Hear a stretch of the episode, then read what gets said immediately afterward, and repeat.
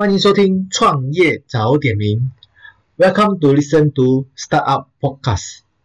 Today we are talking about the concept of zero-based thinking, ZBT.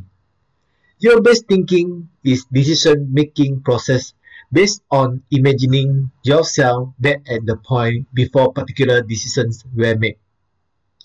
A free to make those decisions with the knowledge that you have now about their outcome. Such decisions could be buying financial securities, hiring certain types of employee, or following particular career path, among a wide variety of other possibilities. The purpose is to avoid repeating past mistakes and to encourage actions that have worked out favorably.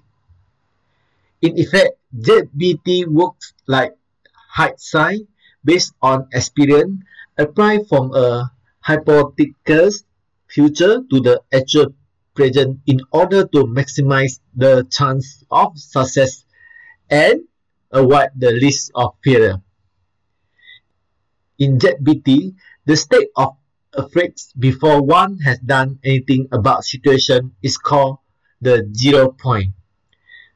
When applying ZBT, one can ask with what I know today about past situations like this one and the way that I deal with them, would I want to do the same thing again this time?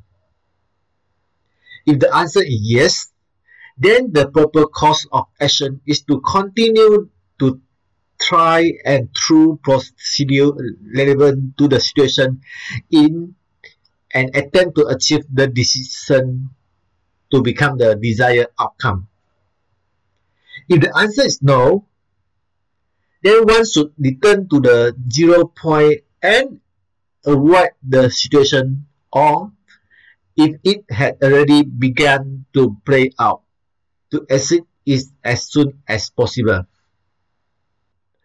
So after one has focused attention on the zero point once, should carefully assess the situation at hand and decide whether or not to deal with it at all.